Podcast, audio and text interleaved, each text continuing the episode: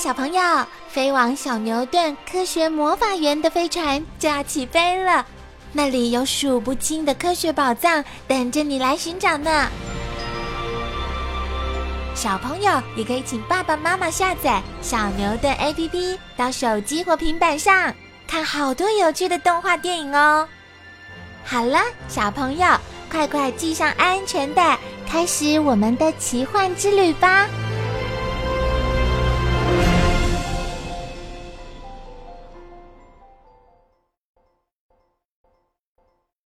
春天来访的绅士和淑女。全世界约有七十五种燕子，依种类的不同，从平地到山区都有分布。常见的有家燕、毛角燕、赤腰燕、洋燕、棕沙燕。虽然常见飞来过冬的燕子，但也有些燕子喜欢留在这里。因此，燕子有冬候鸟，也有留鸟。燕子双翼修长，剪尾身叉，是鸟中的飞行高手。它们身姿轻盈矫健，喝水或洗澡都可以在掠过水面那一刹那迅速完成，还能在空中急转弯。美丽的尾羽还给人们发明燕尾服的灵感呢。农家尤其欢迎燕子为它们捕食害虫。中国人也认为燕子在自己家屋檐下筑巢是吉祥的象征。常见的家燕，春天最常见的燕子就属家燕了。当家燕从印度及马来西亚一带避寒归来，会四处寻找去年的旧巢，整修一番再住进去。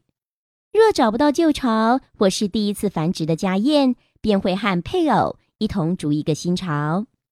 它们的巢通常坐落在屋檐、岩壁或是堤岸边，用烂泥巴筑成，干硬后再铺上枯草及羽毛。棕沙燕的飞行姿态很特别，横冲直撞、颠颠倒倒的，不像其他燕子一般从容优雅，也经常边飞边叫。小家燕出生三个星期后，逐渐离家独立，青鸟便会进行第二次繁殖。家燕的繁殖期约在四到八月，一年可以产卵一到三次，每次可生五个蛋。刚破壳而出的小家燕，眼睛都还张不开。只会张大嘴巴叫个不停，等青鸟把食物送到嘴里。谁有燕窝？燕子的窝是一道很名贵的菜。其实燕窝并不是燕子的窝，而是雨燕的窝。燕子和雨燕有什么不同呢？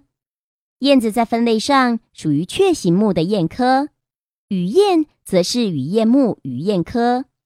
它们的尾羽不像燕子有深叉剪尾。停栖时，更是以脚趾前端的钩爪攀附壁上。常见的雨燕有真尾雨燕、白腰雨燕和小雨燕。雨燕的巢通常在海边绝壁、山洞或屋檐下，以唾液混合杂草或羽毛做巢。金丝雨燕的唾液腺特别发达，可分泌黏液，凝结成碗状的巢，正是人们所谓名贵的燕窝。野生的金丝雨燕生活在东南亚的山地和海岸洞穴中。为了得到燕窝，也有许多人饲养它们。城市中的小绿洲，除了适应力较强的某些冬候鸟，城市中的绿地最容易出现鸦科鸟儿。白腹鸫是冬候鸟，喜欢栖息在幽暗的低树林中。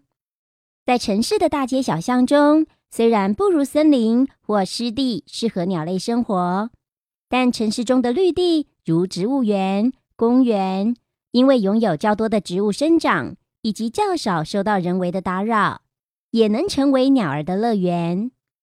在城市中绿地活动的鸟儿，除了每年会固定报道的冬候鸟，如赤腹鸫、白腹鸫、黄吉林等之外，鸦科鸟类如喜鹊也十分常见。黄吉林是常见的冬候鸟。常四十到五十只一起觅食。鸦科是杂食性的鸟类，粗厚有力的大嘴，不管是昆虫、植物的种子或果实，都是它们的佳肴。此外，它们还喜欢吃腐尸，俗称乌鸦的巨嘴鸦，能凭灵敏的嗅觉找到小型动物的腐尸。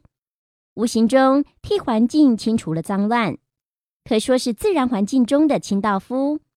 喜鹊的繁殖期在三到八月间，大大的巢筑在高高的树上。喜鹊今年使用同一个巢，秋季时常见它们修巢，因此巢的体积也会逐年增大。鸦科也是鸟类中智能较高的一群，它们多半群居。并能互助合作，比如成群的喜鹊一起觅食时，一定会有一只在高树上观望，担任守卫的工作。树雀繁殖期为三到五月间。乌鸦在东京，日本东京可说是乌鸦的乐土，它们像滑翔机一般在人们头顶飞来飞去，或大摇大摆的在街上跺着小步。它们以乐色为食，乐色越多的地方。乌鸦就越多。东京原来没有那么多乌鸦，是随着垃圾量变多逐渐聚集的。许多乌鸦甚至定居在东京近郊，每天和上班族一同赶赴东京。